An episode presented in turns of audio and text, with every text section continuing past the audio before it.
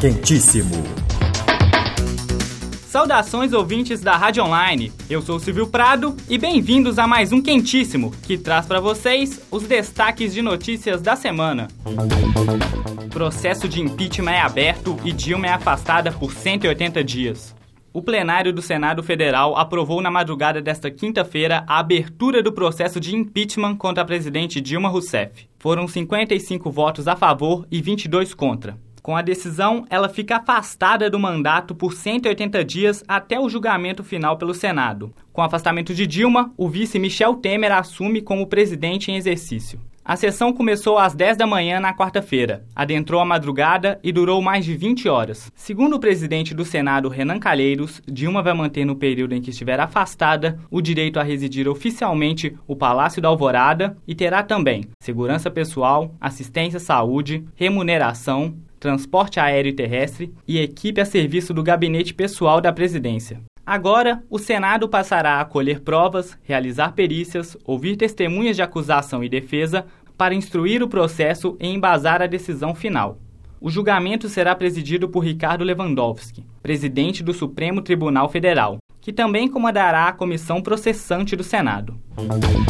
STJ quebra sigilo de processo que envolve o governador de Minas Gerais, Fernando Pimentel. O Superior Tribunal de Justiça quebrou o sigilo do processo que envolve o governador de Minas Gerais, Fernando Pimentel. Ele foi denunciado pela Procuradoria-Geral da República pelos crimes de corrupção e lavagem de dinheiro, em razão de fatos apurados na Operação Acrônimo. De acordo com o ministro Herman Benjamin, o governador terá que apresentar defesa dentro de 15 dias a partir de sua notificação. A defesa do governador afirma que ele é vítima de um clima de perseguição. Gilmar Mendes suspende coleta de provas em investigação sobre Aécio o ministro Gilmar Mendes, do Supremo Tribunal Federal, suspendeu nesta quinta-feira a coleta de provas de uma investigação aberta sobre o senador Aécio Neves, relacionada à suposta irregularidade da estatal de Furnas. Na mesma decisão, ele enviou o inquérito de volta ao Procurador-Geral da República, Rodrigo Janot, para reavaliação. A defesa de Aécio Neves sustenta que uma investigação sobre o caso já havia sido arquivada pelo ministro Teori Zavascki, relator da Lava Jato, por estar baseado em declarações do doleiro Alberto Youssef, que apenas teria ouvido falar do envolvimento do nome do senador em corrupção em Furnas, sem o conhecimento pessoal de fatos. Segundo a defesa, a abertura do inquérito ocorreu somente em razão da delação do ex-senador Delcídio do Amaral, que relatou a mesma suspeita sobre Aécio. Os advogados do Tucano argumentam que Delcídio disse não saber quem são os operadores do esquema e como os repasses eram feitos. Ataques terroristas matam quase 100 pessoas em Bagdá, no Iraque.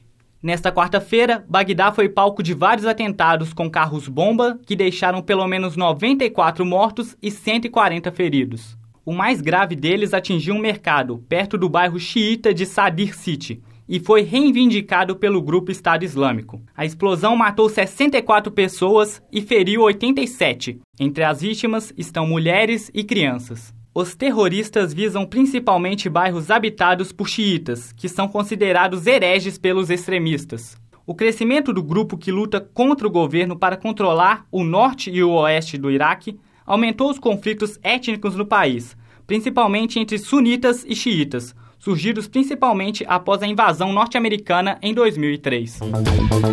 Prefeitura de São Paulo regulamenta Uber. A Prefeitura de São Paulo publicou nesta sexta-feira a regulamentação do decreto que liberou a atuação de empresas de transporte individual na cidade, caso do Uber, e abriu o cadastramento para empresas interessadas. Apenas as que estiveram cadastradas poderão oferecer o serviço, segundo a administração municipal. As regras foram divulgadas pelo Comitê Municipal do Uso do Viário, criada para administrar o novo serviço. Na prestação do serviço, as empresas deverão informar para os passageiros trajeto, horário, motoristas e placa do veículo, além de disponibilizar a avaliação da corrida. Será necessário ainda emitir recibo eletrônico por corrida. Os taxistas protestaram contra a regulamentação ao longo da semana.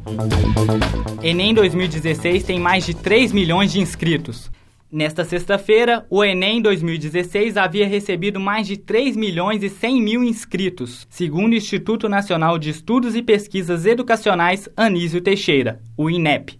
As inscrições podem ser feitas pelo site do Enem, enem.inep.gov.br. Repetindo, enem.inep.gov.br, até a meia-noite do dia 20 de maio.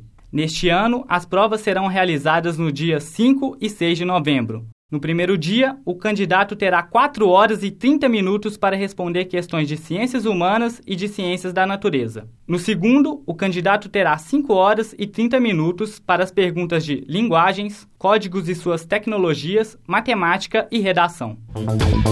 O Festival de Cannes teve início nesta semana com o filme Café Society de Woody Allen. O 69º Festival de Cannes teve início nesta quarta-feira. A abertura do evento ficou por conta da estreia de Café Society, o mais recente filme do diretor americano Woody Allen. Howard's a two-time Academy Award winner. Wow, congratulations. Thank you. You've never heard of me. I'm a writer. Welcome to Hollywood. Hey pal, you bored already? I'm kind of half bored, half fascinated. My brother... O festival acontecerá entre os dias 11 e 22 de maio. Apresentará mais de 80 filmes e reunirá estrelas de cinema do mundo inteiro.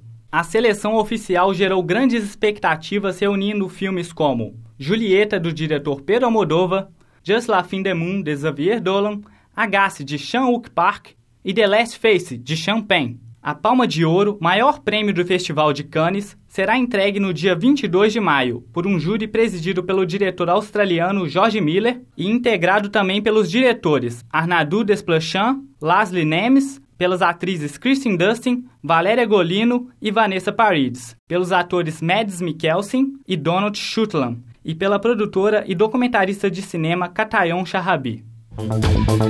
Scorpions anuncia show no Brasil. A Time for Fun anunciou nesta sexta-feira que o grupo de rock alemão Scorpions virá ao Brasil em setembro deste ano. Os shows estão marcados para o dia 1 e 3 em São Paulo, no dia 6 em Recife, dia 8 em Fortaleza e fechando no dia 11 no Rio de Janeiro. A turnê pretende comemorar os 50 anos de carreira da banda e os mais de 100 milhões de álbuns vendidos no mundo inteiro. O quentíssimo chega ao fim. Aproveite o fim de semana e as notícias mais importantes você confere aqui, na próxima sexta-feira.